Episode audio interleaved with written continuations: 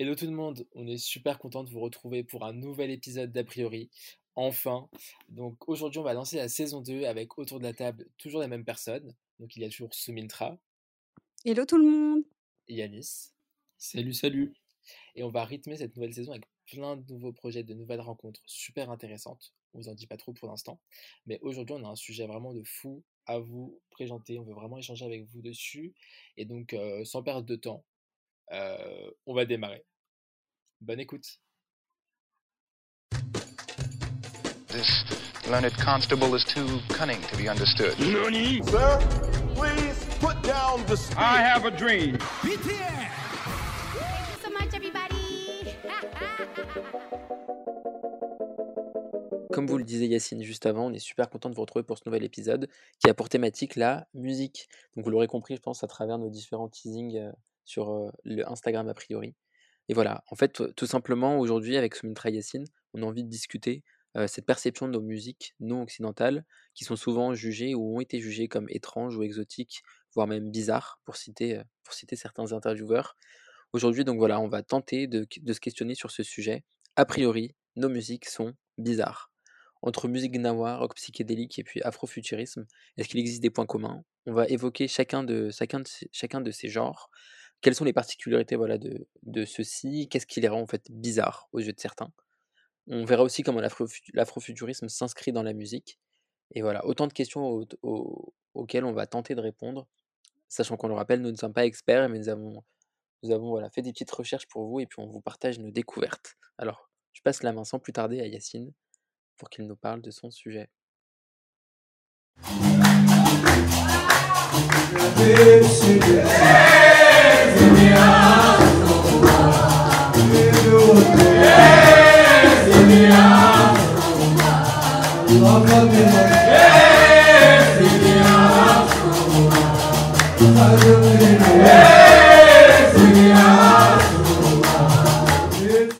Un certain type de musique. Est-ce que ici, euh, Soumou Yanis, vous reconnaissez ce que c'est? Ouais, moi je vois ce que c'est. Euh, pour être honnête, je vois pas du tout, mais c'était assez sympa.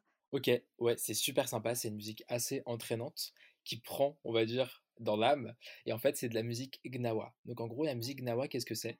Bah, Tout simplement, c'est déjà un style de musique, mais c'est aussi des musiciens. On va aussi appeler les gnawa les personnes qui jouent ce genre de musique. Et en fait, il s'agit d'une musique principalement présente au Maroc et d'origine en fait d'Afrique subsaharienne, pardon. Donc en gros, cette musique-là, principalement, elle va faire entrer une notion de trance et ça va jouer un rôle important dans, dans les rythmiques qu'on entendra. Donc c'est pour ça qu'en fait, vous avez un petit peu ce, ces sonorités qui sont très très entraînantes. Ouais, non, c'est vrai que effectivement, tu as raison, ce côté entraînant, je trouve qu'on le voit à chaque fois, et même plus qu'entraînant, prenant. Tout à l'heure, tu as dit, ouais, musique qui prend l'âme. Et moi, je sais que ce type de musique-là, à chaque fois que je l'entends, il, il, te fait un peu voyager, et limite, ça fait flipper. Bah exactement. En fait, le terme que tu as employé, ça fait flipper. Bah, c'est exactement ce que j'ai ressenti en faisant un peu des recherches sur ce type de musique, parce qu'en fait, c'est une musique qui est très en fait liée au spirituel, mais aussi au mystique. En gros, il faut que tu saches qu'en gros cette musique-là, euh, elle vient en fait des anciens esclaves qui ont, qui viennent en fait d'Afrique subsaharienne et qui ont ensuite fait migrer jusqu'au sud du Maroc.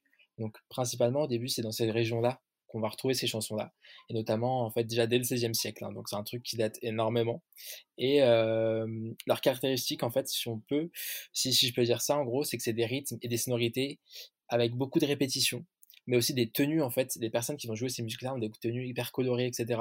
Et c'est beaucoup de danse qui en fait nous rappellent un peu euh, euh, ces gens qui sont en transe. En fait, tu rentres en transe quand tu écoutes de la musique Gnawa, parce qu'à l'origine, en fait, cette musique son but était de pouvoir guérir. En fait, c'était une, en fait, elle avait une vocation thérapeutique et profane, en fait, qui mêlait euh, de sacré.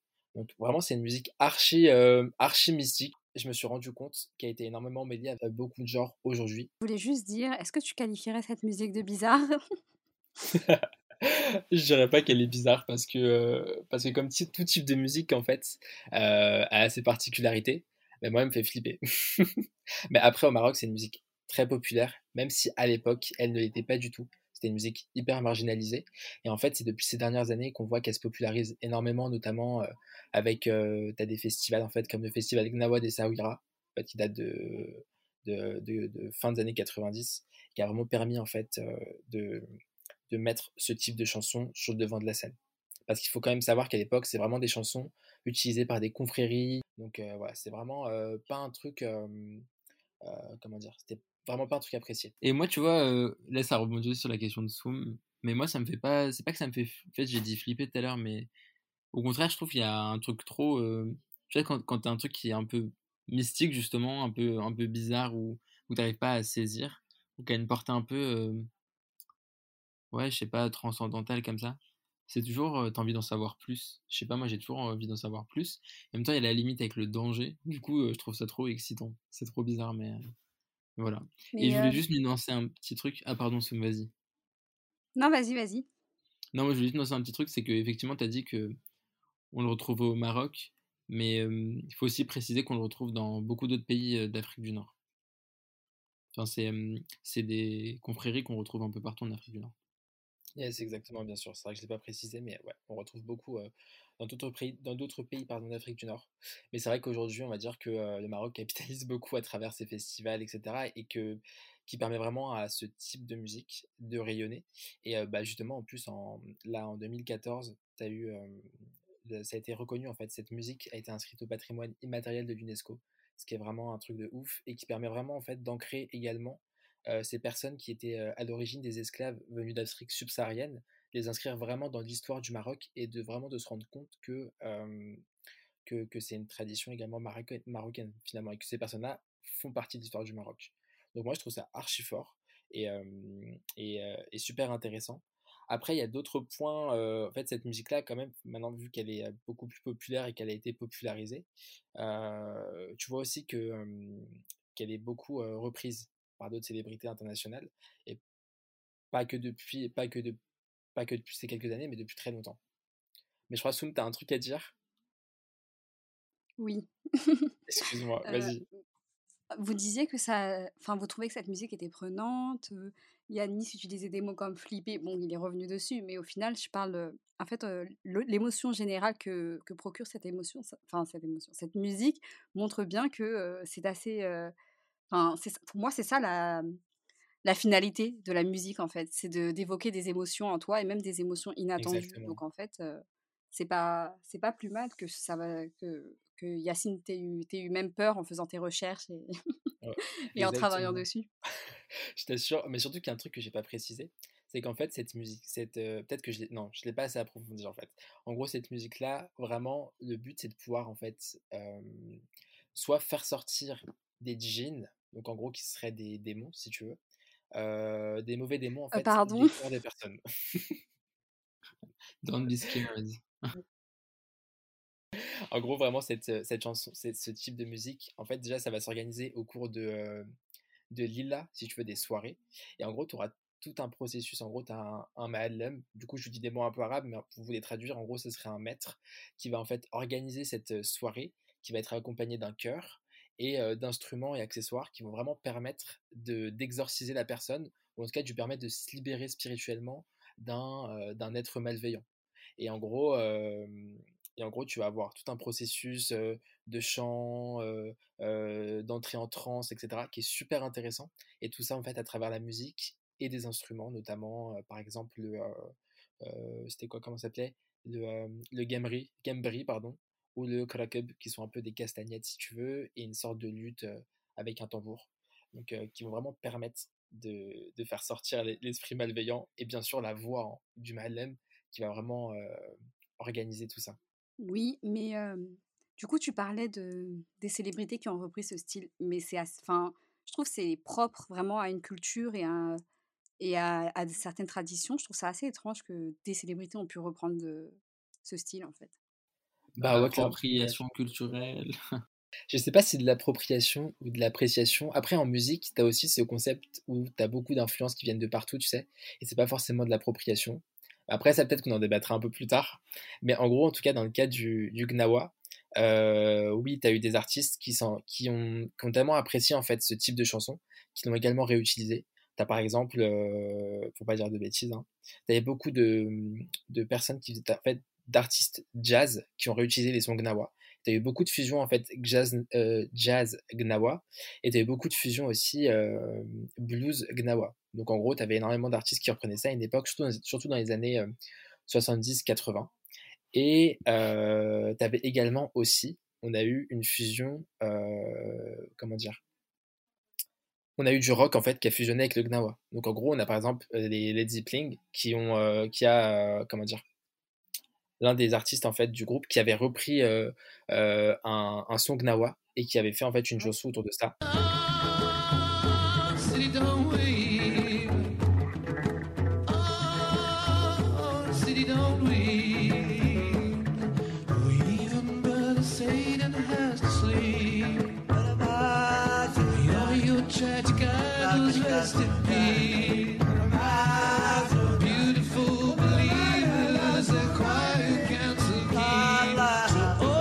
Donc euh, vraiment euh, énormément de énormément d'artistes. Et après, si on veut entrer un peu plus dans la polémique, ces dernières années, on a pu voir que Madonna s'était beaucoup intéressée à, tout ce qui était euh, berbérité, etc. Elle s'intéresse à beaucoup de choses, Madonna. elle s'intéresse à elle s'intéresse à beaucoup de choses en effet. Et là, pour ses 60 ans, je pense qu'elle a voulu un peu fresh up sa carrière.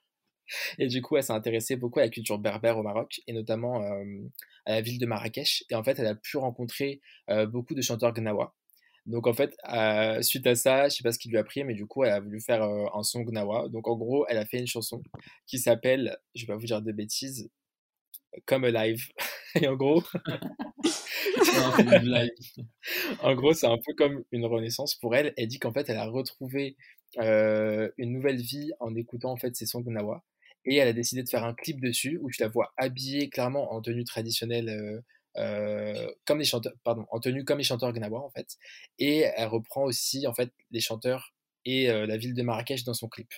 Donc je vous mettrai ça également en lien ne vous inquiétez pas pour voir ce magnifique clip. Non il fera pas de la pub franchement. Mais ça en fait Ouais, mais moi j'ai une interrogation. Le fait qu'elle soit allée à, la, rencontre de ces chanteurs, qu'elle a vraiment fait un exercice, je sais pas, enfin, je me dis ça peut. Est-ce que c'est vraiment négatif? Pour moi, clairement, je pense que c'est pas négatif. Genre, ça me fait rire parce que c'est Madonna qui reprend ça et donc t'as l'impression qu'elle fait un peu. qu'elle essaie de, de montrer aux, yeux de tous, voilà, regarder la culture gnawa. Donc en fait, dans ce sens-là, ça me pose un peu problème parce que c'est des chants qui existent depuis, comme j'ai dit, des siècles. Tu oui, c'est ça. En fait, la musique n'a pas, a, dû, n'a pas attendu Madonna pour exister. Ouais, c'est ça, exactement. Enfin, cette musique-là. cette musique-là de fou.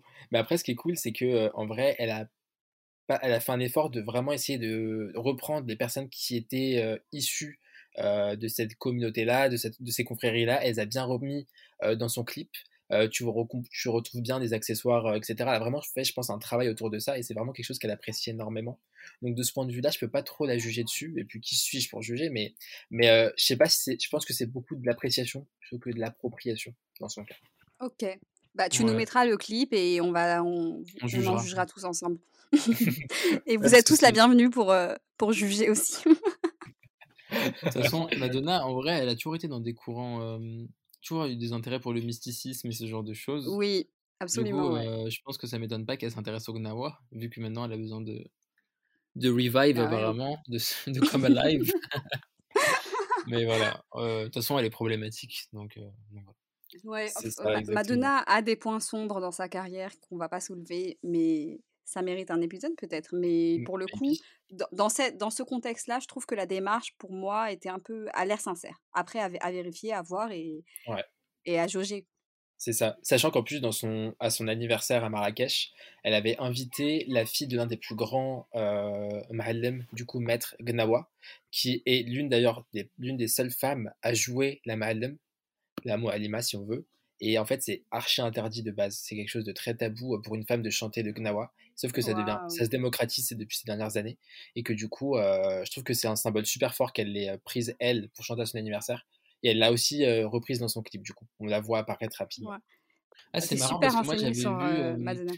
Ouais, grave. Mais c'est marrant parce que moi, j'avais vu que justement, ça existait, les femmes des mettre comme ça, genre. moi, les genre. Alors, et qu'il y en avait quelques-unes apparemment. Alors peut-être qu'après, comme c'est des femmes, forcément toujours la société va les voir davantage négativement.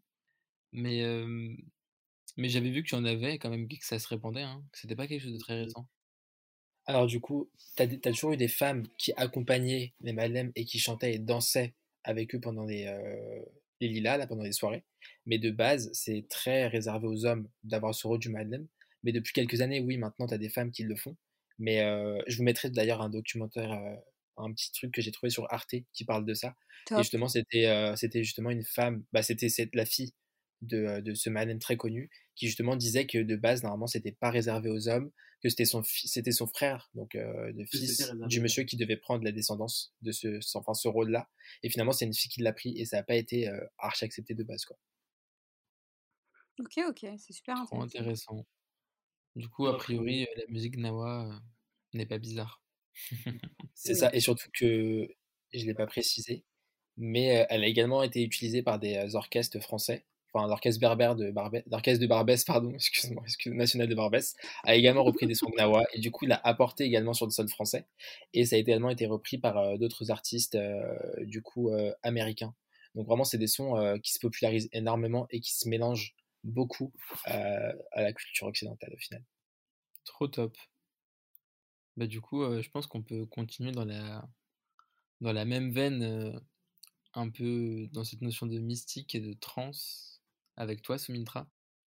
Et oui, donc euh, moi c'est moins de la musique euh, qu'on pourrait qualifier de trance, mais je dirais plutôt psychédélique. Donc euh, j'aimerais bien vous parler de comment la musique classique indienne a influencé la musique occidentale, et plus particulièrement le rock pour le coup. On va écouter un extrait, et là comparé au premier extrait, on peut clairement définir d'où vient cette musique.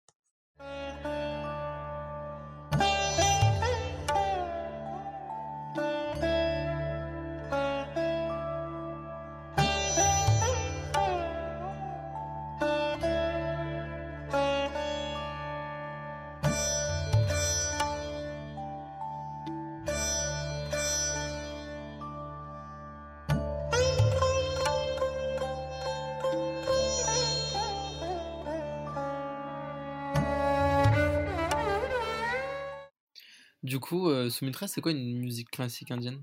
Enfin, c'est quoi la musique Bah, en classique fait, indienne? Alors, la musique classique indienne, euh, alors elle est divisée en deux parties. On va dire qu'il y a deux traditions majeures dans, dans cette musique. Donc, il y a la musique de l'Inde du Nord, qu'on appelle la musique hindoustanie.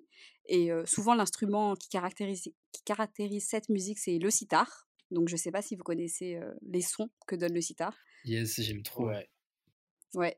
Et le sitar, c'est aussi l'instrument que tu retrouves sur le- la déesse de- des arts dans l'hind- l'hindouisme. Donc, c'est un instrument assez sacré en Inde. Et voilà. Et la deuxième musique classique est la musique carnatique qu'on retrouve dans l'Inde du Sud, par contre. Et du coup, c'est une musique complètement différente parce que l'Inde du Nord et l'Inde du Sud, c'est vraiment des cultures vraiment différentes au final. Certes, c'est le même pays, mais l'Inde est... C'est un panel de cultures, de langues, une grande diversité, on va dire. Du coup, dans le nord de l'Inde, la musique euh, qui a influencé le plus euh, la musique euh, hindoustanie, c'est la musique persane. Ouais, c'est vrai qu'en plus, les, la, la Perse, c'est pas très loin. Du coup, ouais, c'est vrai que ça s'est beaucoup influencé dans l'histoire au final. L'Inde et la Perse, c'est fou les échanges qu'il y a eu entre ces deux, ces deux territoires. Bah ouais, parce qu'en fait, enfin, la musique persane, elle a influencé certaines formes, mais aussi l'esprit général de la musique indienne qui a un caractère traditionnellement, traditionnellement religieux et qui s'est développé grâce au mécénat des souverains hindous, mais pas que, aussi des souverains musulmans, et plus particulièrement durant le 16e et 17e siècle, puisque c'était là qu'il y a eu tous les grands moghols, etc. Et enfin, la musique carnatique, celle du Sud, elle, est, elle met plus l'accent sur l'improvisation et l'expression, etc. Enfin, c'est vraiment des musiques différentes avec des rythmiques différentes. Pour le coup, nous, on va s'intéresser plutôt à la musique classique indienne du Nord, puisque les artistes que je vais évoquer sont plus inspirés de cette musique-là. Et du coup, trop intéressant. Déjà, je trouve ça. C'est marrant cette, cette dichotomie entre le nord et le sud, du coup, de l'Inde et à quel point ils ont deux cultures en fait vraiment fortes. Et en fait, est-ce que ces musiques se sont exportées bah, justement de notre sujet, c'est-à-dire en Occident, et comment elles ont été perçues? Euh, alors, dans les années 60, euh, le rock psychédélique, donc euh, vraiment un rock assez... c'est un rock assez spécial, mais je vais revenir dessus. Mais en gros, en fait, les artistes occidentaux se sont intéressés à la musique indienne parce que ça apportait une idée d'évasion. on retrouve le mot bizarrerie. C'était vraiment associé à la prise de drogue, euh, comme la LSD, ce genre de choses, etc. Et, euh, et pour les, pour les, les, pour les, les Occidentaux, en fait, ces, ces sons qu'on pourrait dire orientaux pour eux, euh, c'était vraiment, euh, ça renvoyait à une, forme d'effet hypnotique, euh, tu sais, c'était une forme de curiosité musicale. Vraiment, c'était, pour eux, ce qui, ce qui les attirait, c'est les couleurs, le- tout ce qui est atypique, etc. Vraiment, il n'y a pas plus, c'était vraiment dans le cliché, on va dire. Donc voilà. Et euh, deux genres musicaux euh, s'inscrivent un peu dans cette dynamique. Donc euh, au début le raga, le raga rock, mais en fait le raga rock c'est pas comme le rock psychédélique puisque le raga rock c'est plus une, c'est enfin c'est un genre de musique rock et pop très inspiré de la musique indienne. Et la construction, le timbre, l'instrumentation, enfin l'instrum, oui l'instrumentation comme le, le sitar et le, le tabla sont très présents. C'est quoi le Mais tabla du coup? c'est un autre instrument de musique propre à l'Inde. Donc je le mettrai, je le mettrai aussi en image pour qu'on on ait des visuels. Le Oui. raga rock est, il n'est pas vraiment considéré comme un genre, mais vraiment comme une, un aspect de, de chansons rock qui sont inspirées de ces musiques tradi- traditionnelles indiennes.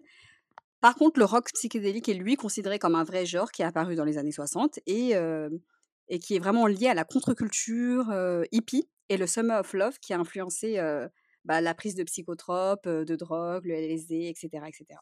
Ah ouais, trop Donc, marrant. C'était euh, vraiment un truc pour euh, les faire. C'est vraiment été associé avec l'évasion euh, spirituelle, mentale, exactement, psychique. C'est trop marrant. c'est exactement ça. Ce qui me fait encore plus rire, c'est qu'en plus, quand tu penses à toute cette. euh, comment dire à Ce mouvement hippie, etc., tu penses pas forcément à la population indienne en fait. Tu penses, ok, t'as des sons un peu euh, psychédéliques, etc., mais t'as pas l'impression que ça les a influencés. Enfin, je sais pas comment dire. Ils sont pas représentés. Je suis d'accord. Et euh, quand tu regardes les euh, covers d'albums euh, musicaux des artistes avant, tu te rends compte à quel point pour eux c'était vraiment l'effet psycho. Enfin, par exemple, je ne sais pas si vous voyez, mais l'album de Jimi Hendrix, Axis Bold as Love, Ouais, euh, la ouais. couverture, c'est inspiré de, de dieux hindous. Et euh, au final, c'est vraiment une image, c'est vraiment, le- en fait, c'est le trip, c'est ça le, le mot qui qualifierait le mieux, je pense, euh, cet effet un peu. euh, mais je sais pas, enfin, je sais pas si c'est vraiment lié à ça, mais, mais vous savez, quand on parle des- de bohème chic, ce genre de choses, vous voyez Coachella, euh, les gens viennent habillés, on Ouais, dirait, on est, on dirait on est dans un film Bollywood, en fait. C'est vraiment ça. et du coup, c'est à la fois problématique, à la fois comme un peu comme Madonna, en fait. Ça dépend de la démarche, ça dépend de, de, de l'approche, en fait. Et là, pour le coup, euh, sur, le, sur le rock psychédélique, c'est pas si problématique que ça parce qu'il y a eu un réel euh, intéressement de la part de, un réel intérêt, pardon, de la part de- des artistes euh, en question. Justement, Et par, euh, justement, bah, par je- l'intéressement, est-ce qu'il y a eu des finances derrière? Est-ce que ça a ramené de l'argent et du, bus- du business à l'industrie? Eh ben, écoutez, je pense que ça a ramené beaucoup d'argent à un certain groupe. Et euh, ça a ramené aussi des financements. En vrai, en vrai, il y a bien un artiste indien qui a dû profiter un peu de tout ça, qui est Ravi Shankar, mais c'est pas juste un artiste indien. Il est considéré comme un, un master en fait. C'est euh, c'est un peu le, roi du sitar. Et euh, lui, c'est une grande, grande figure. C'était une grande, grande figure indienne. Et il a, il a suscité l'intérêt de plusieurs ro- groupes de rock à l'époque, et notamment les Beatles. Donc c'était sur ça que j'allais revenir. Ah ouais, bah ouais, parce que en fait le euh, Mais il y, a déjà eu genre des tributes et tout, genre. Est-ce bah que les déjà, le mentionnent?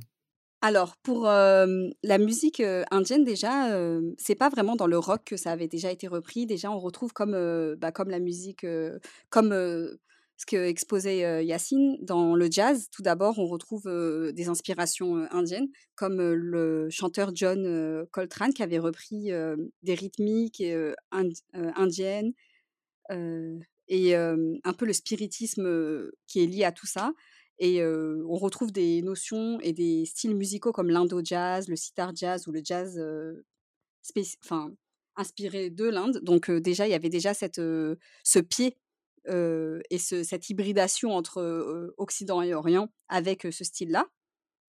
Mais l'influence, de la de la musique classique indienne a vraiment, vraiment été forte, à partir des années 60 parce que George George Harris George Harrison a commencé à s'intéresser, à cette musique et plus particulièrement à Ravi Shankar C'est et c'est qui George Harrison du coup? heu, George Harrison, c'est, un membre des Beatles OK. et du coup, Shame on heu, à l'o me. Shame. Non, mais je sais pas, moi je connais genre, heu, John Lennon, Ringo, tout ça, mais je crois que lui, c'est celui que je connais le moins. Bah, voilà, bah, il y a George il y a y a George Harrison, John Lennon, Ringo Starr et hem, heu, Paul McCartney et au final, George, c'était le plus, passionné et il s'est même rendu en Inde pour suivre des cours de sitar avec Ravi Shankar Ah ouais, et au ouais et plus tard, les Beatles ont même fait un séjour en Inde, heu, en 1900 je sais plus c'était 65 ou 66, enfin dans ces années-là et après ce séjour-là, ils ont sorti un album entier inspiré de de ce séjour, donc de l'Inde, qui s'appelle l'album blanc et heu, d'autres titres sur leur album, heu, Abbey Road et It Be sont également inspirés de de leur séjour en Inde. En fait, ils avaient un vrai un vrai un réel intérêt pour, l'Inde et ils ont vraiment passé beaucoup de temps là-bas et ça se sent dans leur musique et franchement, il y a des il y a même une chanson où ils chantent en hindi, donc vraiment, Mais non! Ah ouais, sérieux? Ouais et là, il y a un titre, il y a plusieurs titres, dans lequel tu peux vraiment entendre le sitar et du coup, je les mettrai dans la playlist, c'est assez impressionnant. Mais voilà, donc là, c'était vraiment une hybridation et en fait, eux n'ont jamais caché leur intérêt pour, le pays et et George Harrison était vraiment très proche de Ravi Shankar et quand il est devenu, quand il a lancé sa carrière en solo, George Harrison a même pris, Ravi Shankar comme, producteur. Donc! Ah ouais, donc il y avait vraiment de l'appreciation, c'était pas de l'appropriation. Ouais, exactement, il y avait une réelle amitié entre entre les 2. Après moi, je sais pas si j'ai vraiment les yeux, assez objectifs pour dire si c'est de l'appreci appreciation ou de l'appropriation parce qu'en fait, c'est 2 artistes que j'aime beaucoup. Mais au final, je trouve que c'est un duo qui fonctionne bien. Donc voilà et il y a plus plusieurs en plus de tous les cas, oui, l'histoire de excuse-moi, désolé, je te coupe. C'est vrai qu'en plus, l'histoire de l'Angleterre et de l'Inde, elle est archi liée. Donc au final, c'est un peu logique finalement que ces 2 genres musicaux se rencontrent au final.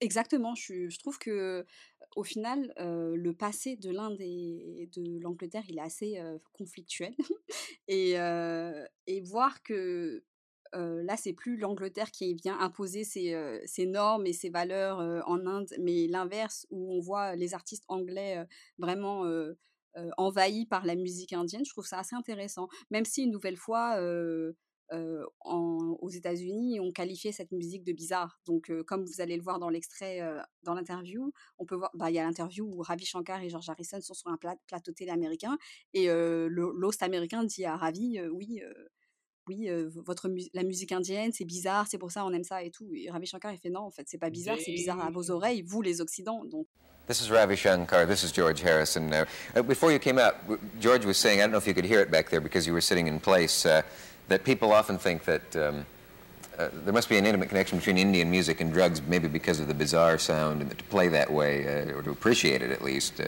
there should be a drug connection. He said that that's not why you call him bizarre, Dick. Yes, I object to that word bizarre. Oh, not, I meant B A Z A A R, the other. Uh, no, wait a minute. There's no way I can get out of this. To Western ears, the unusual sound might suggest um, some sort of chemical intoxication. No, I don't think it doesn't suggest anything. It has been somehow established from the very beginning, and I'm not blaming George, but you know somehow because of him, the George, uh, the sitar became really popular among the young people and among many uh, rock groups, and it was because of the association of those rock groups. You see, the kids took it for granted from the very beginning that you know it's something like rock music. Yeah. See, and then there happened to be people like Timothy Leary and Allen Ginsberg, you know, who some, somehow also established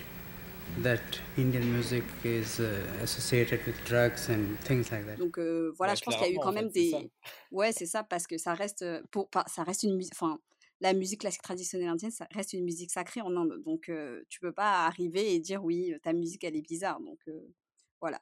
En tout cas, il y a plein de chansons que vous pouvez retrouver parce que après, il y a plusieurs artistes qui se sont emparés de cette musique. On a les Rolling Stones, on a les Zeppelin une nouvelle fois, The Doors. Bref, vraiment, ça a été un, courant.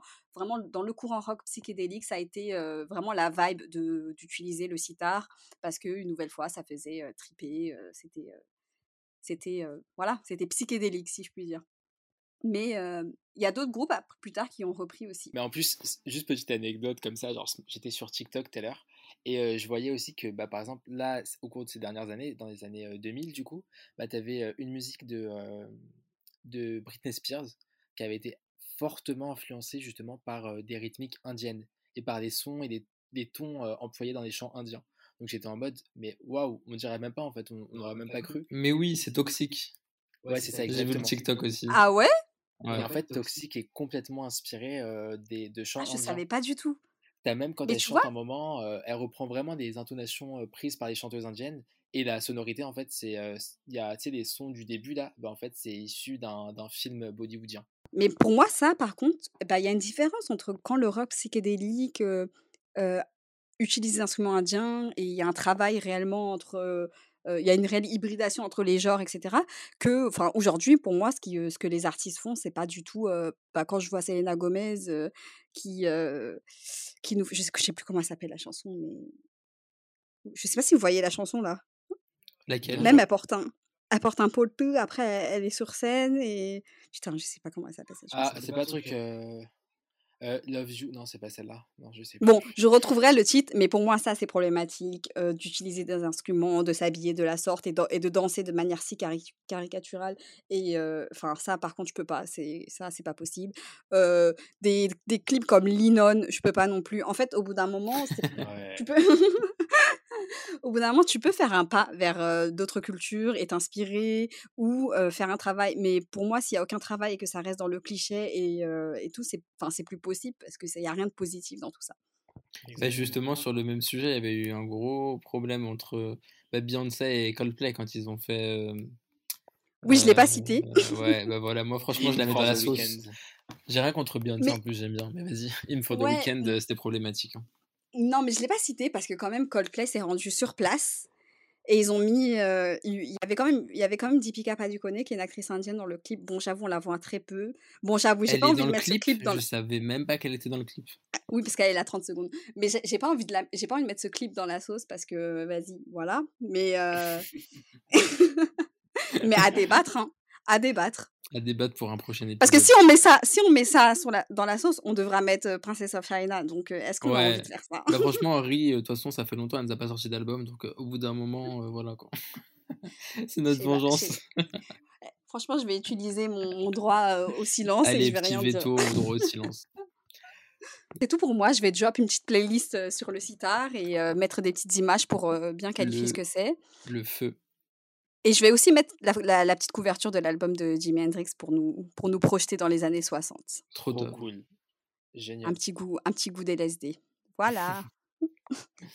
Merci en tout cas, c'était trop intéressant. J'ai appris trop de trucs là.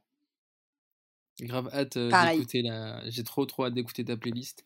On vous partagera du coup, comme Soum l'a dit, euh, sa playlist qui va être ouf. Une playlist a priori euh, sur nos musiques bizarres. Sur nos musiques bizarres.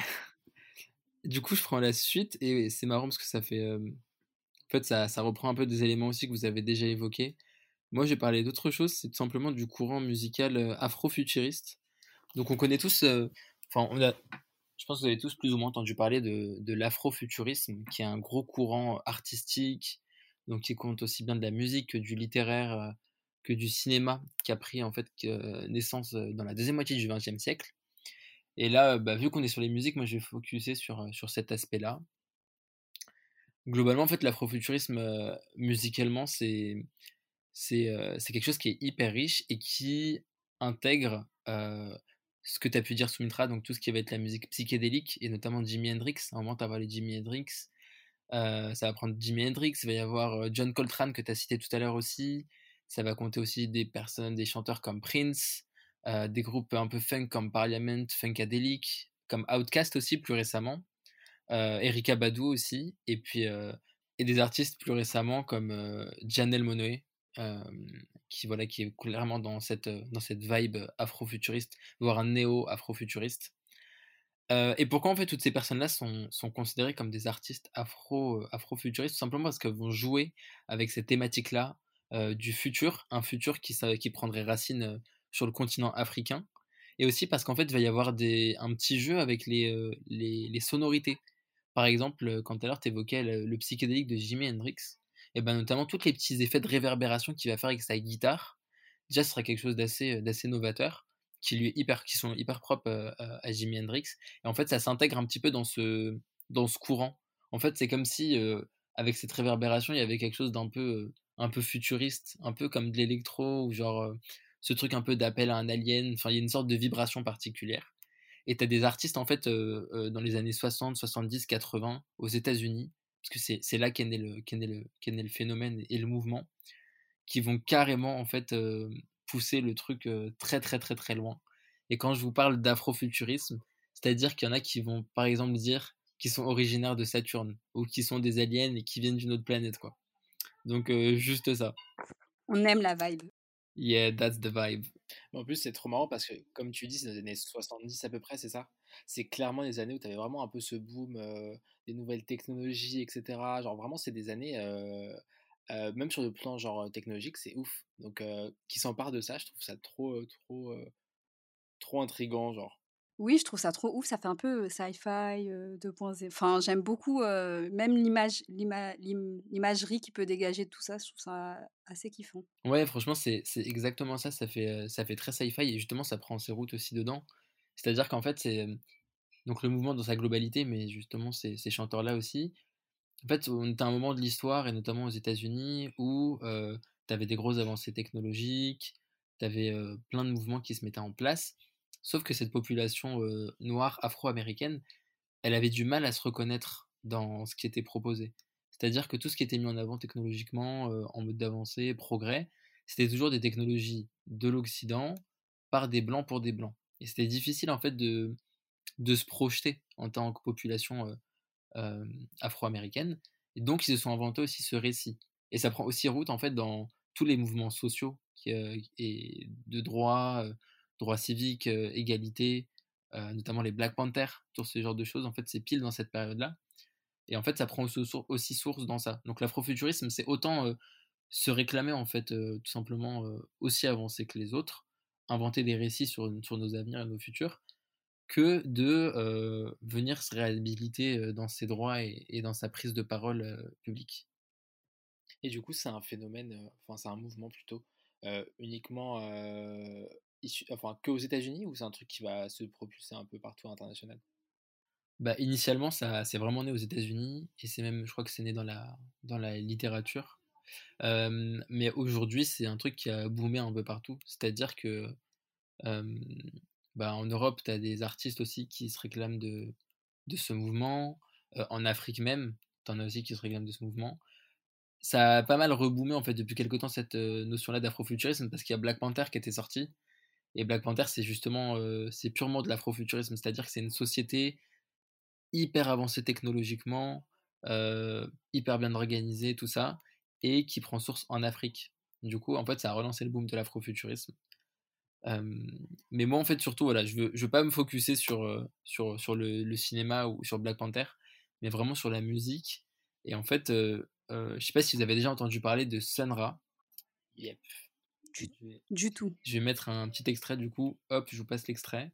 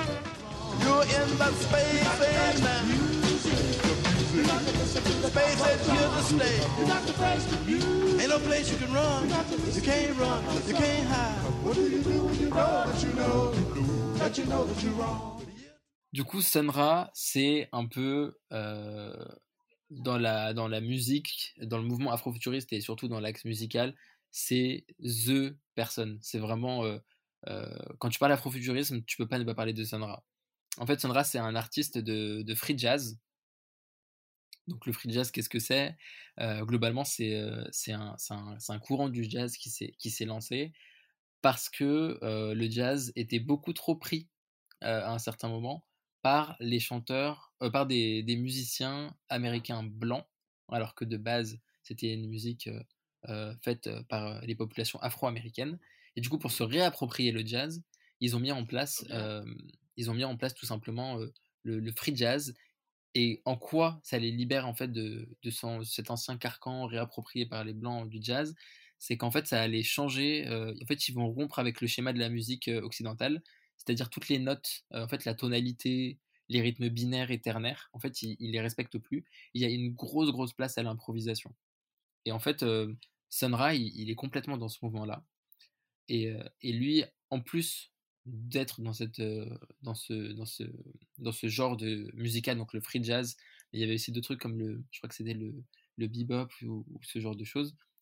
Il va en plus se donner vraiment, construire toute une image autour de lui qui est complètement futuriste. C'est-à-dire que lui, il va être, il va être vraiment en mode le personnage alien, quoi. C'est marrant que tu nous parles de cette construction parce que tu as raison, en fait, ça se rapproche beaucoup de, de, des volontés du rock psychédélique pour revenir dessus parce que c'était la même, la, même, la même volonté, en fait. C'était des, des rythmiques un peu, peu un peu complexes, hypnotiques, répétitives, avec des solos d'instruments longs, des effets sonores comme. euh, j'avais vu la distorsion, je ne saurais expliquer ce que c'est, mais je crois que ça, on est un peu dans le, dans le mood là. Ouais, je pense que c'est clairement le même mood. et, euh, et ouais, je crois que c'est tout à fait pareil. C'est pour ça que le, je crois que ça s'inscrit aussi un peu dedans. Tu vois, il y a des artistes qui sont de genre afro-américains de, de rock psychédélique qui, qui se relevaient de l'afrofuturisme. Et, euh, et ouais, en fait, ça casse vraiment tout, tout, tout ce, ce schéma genre euh, de la musique euh, occidentale. Et donc, comme je disais, en fait, Sonra, il va créer complètement un personnage autour de, autour de lui. Et, euh, et notamment, le, le fait le plus marquant, c'est qu'en fait, il va se présenter comme euh, une personne qui, un alien, en fait, qui viendrait de Saturne. En fait, il, serait originaire de la planète Saturne, euh, Das Deep. Et en fait, il serait venu sur Terre pour répandre un message de paix et d'amour. Et euh, ça, c'est vraiment l'image qui, qui renvoie et qui veut partager. Et d'où, en fait, ce lien avec son engagement pour les droits civiques américains, tu vois? Faire en sorte que, euh, que tu sois noir ou blanc, et ben, tu as le droit aux, aux mêmes choses. Et en fait, il va, il va, le, il va le scénariser, scénariser comme ça. Et il va aller jusqu'à, en fait, monter un, euh, un label euh, El Saturn Record avec, avec un pote à lui, Alton Abraham. Et en fait, dedans, il va, Ah ouais, il va éditer en fait énormément de textes, de poèmes, des tracts, même jusqu'à des manifestes autour en fait de cette pensée et de son univers. Et il y a justement un extrait que j'avais envie de passer qui, qui m'a beaucoup marqué. Lui euh, et dans l'afrofuturisme en général, les noirs en fait vont être les personnes noires vont être considérées comme euh, comme des aliens, euh, enfin surtout d'après Sonra, comme des aliens qui peuvent se libérer en retournant sur leur planète. L'objectif c'est retourner sur Saturne, tu vois. Et du coup là je vous passe un petit extrait d'un moment qu'il avait dans dans, dans un documentaire, enfin un film qu'il avait fait qui s'appelle Space is the Place en 1974. I am Sun Ra, ambassador from the intergalactic regions of the Council of Outer Space. Why are your shoes so big? Are those moon shoes? How do we know you for real? Yeah, how we know you ain't somebody off Telegraph Street, some old hippie or something? How do you know I'm real? yes. I'm not real. I'm just like you. You don't exist in this society. If you did, your people wouldn't be seeking equal rights. You're not real. If you were, you'd have some status among the nations of the world. So we're both myths. I do not come to you as a reality. I come to you as the myth, because that's what black people are myths. Heu, déjà, moi, je trouve ça assez, heu enfin, au début, je pense que quand tu nous racontes un peu tout ça, on doit se dire: «Mais mais c'est un peu ça ça peut nous paraître assez étrange, mais c'est ouf quand même puisque derrière tout ça, j'ai l'impression qu'il y a toute une philosophie puisqu'il a vraiment relié sa musique à un combat politique. Et en fait, je pense que tout ce qui enfin et sa personnalité et la construction de son persona et cetera est vraiment, heu, articulée autour d'une réelle, de réelles, convictions, donc c'est assez impressionnant. Je suis d'accord, parce que je trouve que sa musique, en fait, finalement, elle est archi politisée, comme ce que, ce que venait de dire Soum, et, et je trouve ça super intéressant, comment au final, cette création, en fait, d'un futur, c'est aussi un moyen pour eux de, retourner comme vers une quête identitaire, on dirait. Ce besoin de retourner dans cette planète, comme tu disais, Saturne, c'est un peu ce besoin de comprendre leurs origines, au final, de pouvoir comprendre comment se libérer pour pouvoir réapproprier leur propre histoire, quoi.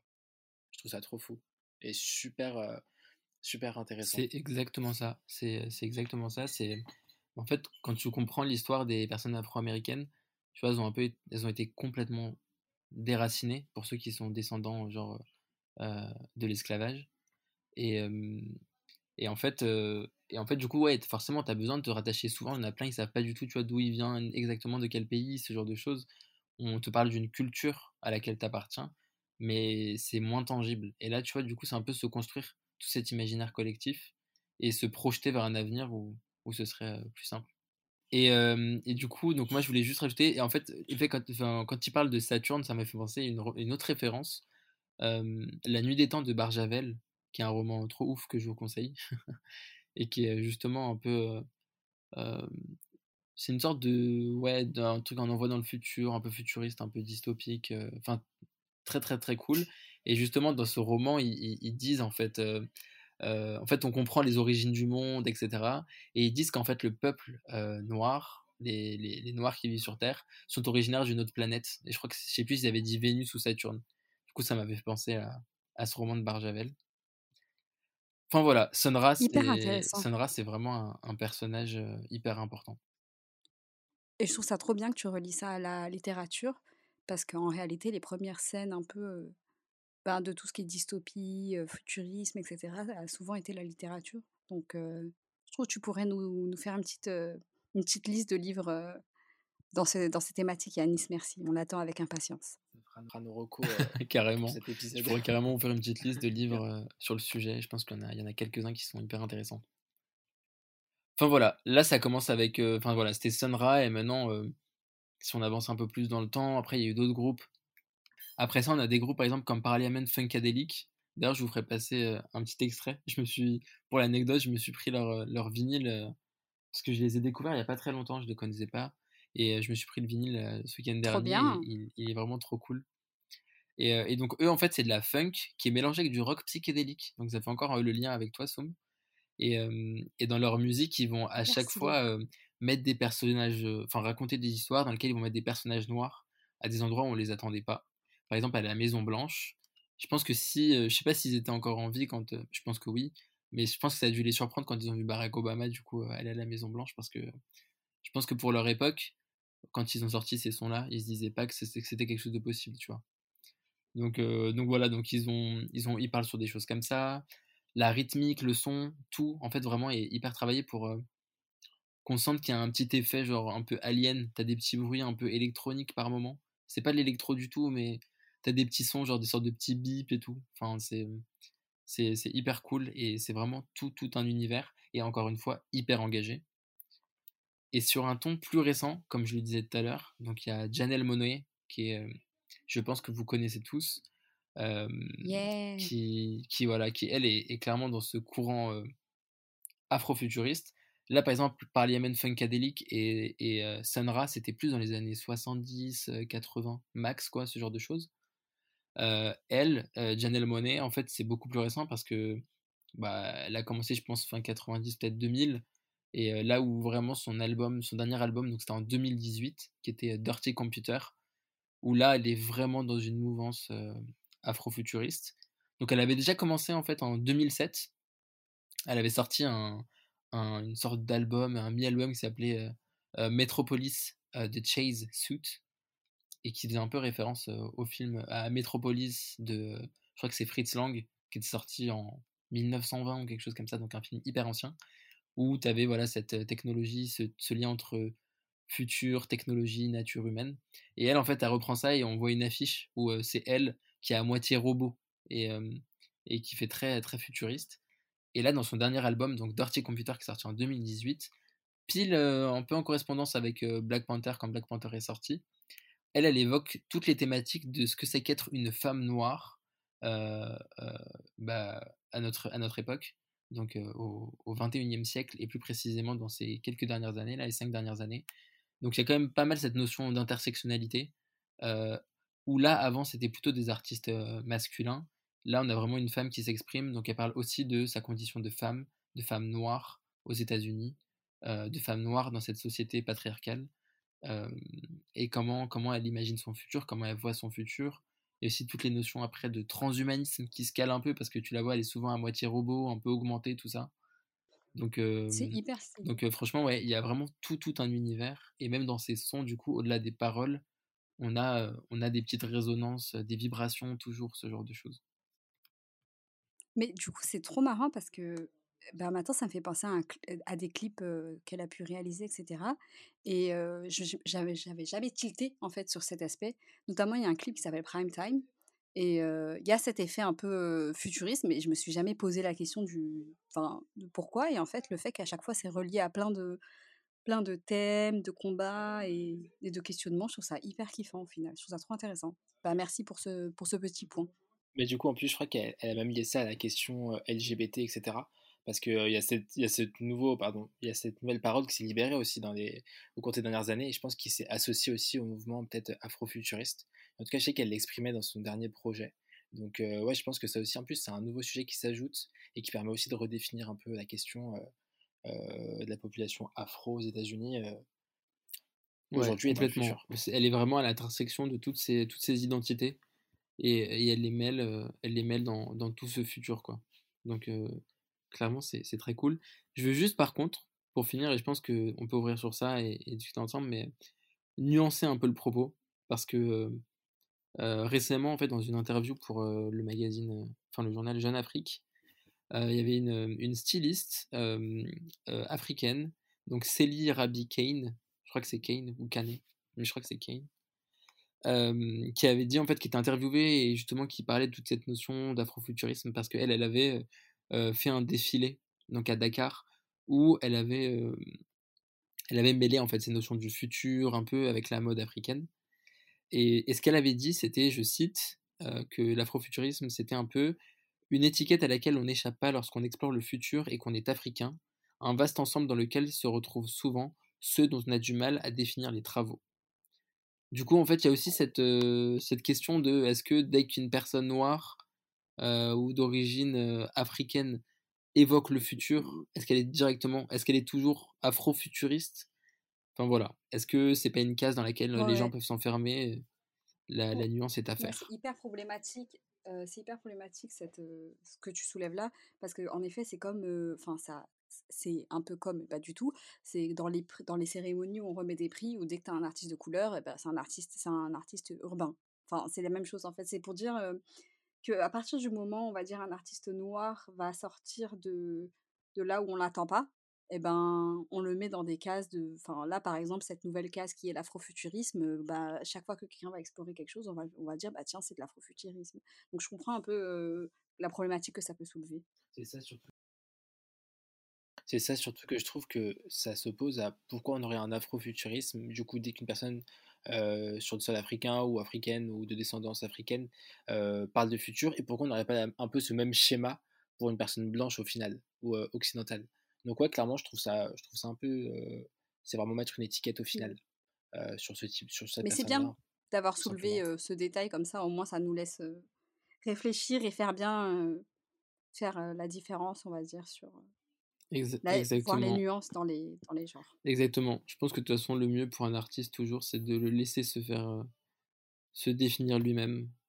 Et, euh, et, encore une fois, euh, sur, le, sur l'afrofuturisme, n'oublions pas qu'il y a quand même une grosse. C'est un mouvement, mais du coup, il y a quand même des grosses revendications derrière. Du coup, c'est pas non plus quelque chose de simple à porter et c'est pas. Tout le monde ne se revendique pas voilà, de, ce que, de ce que veut l'afrofuturisme. Donc voilà, laissons-le à l'appréciation des artistes.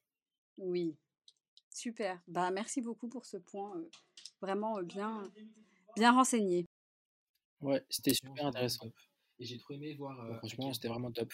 Et j'ai trop aimé voir euh, à quel point, que ce soit euh, la musique gnawa ou alors euh, le rock psychédélique ou encore, euh, euh, comment dire, l'afrofuturisme, la musique afrofuturiste, en fait, n'avait vraiment ce lien en fait, euh, entre ces, différentes, euh, ces différents genres, notamment sur tout ce qui était un peu. euh, Spiritisme.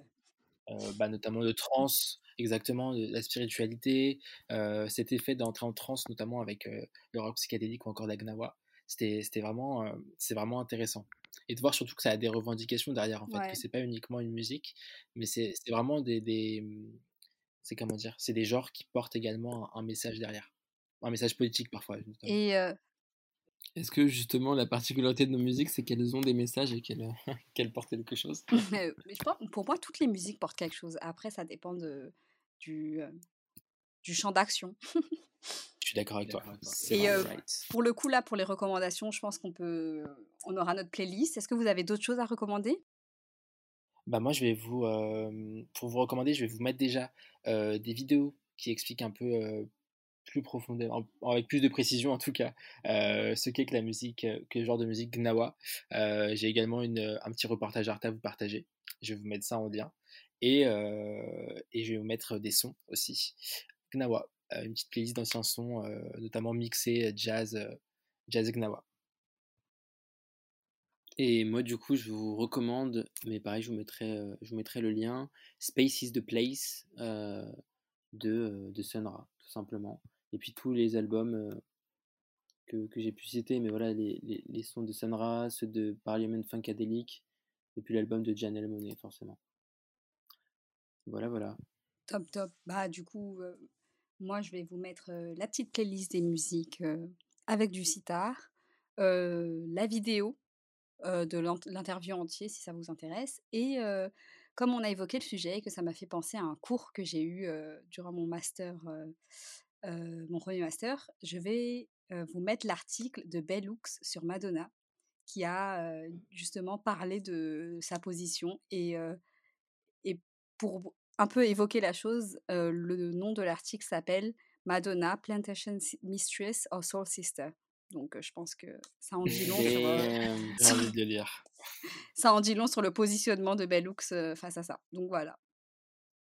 Trop cool.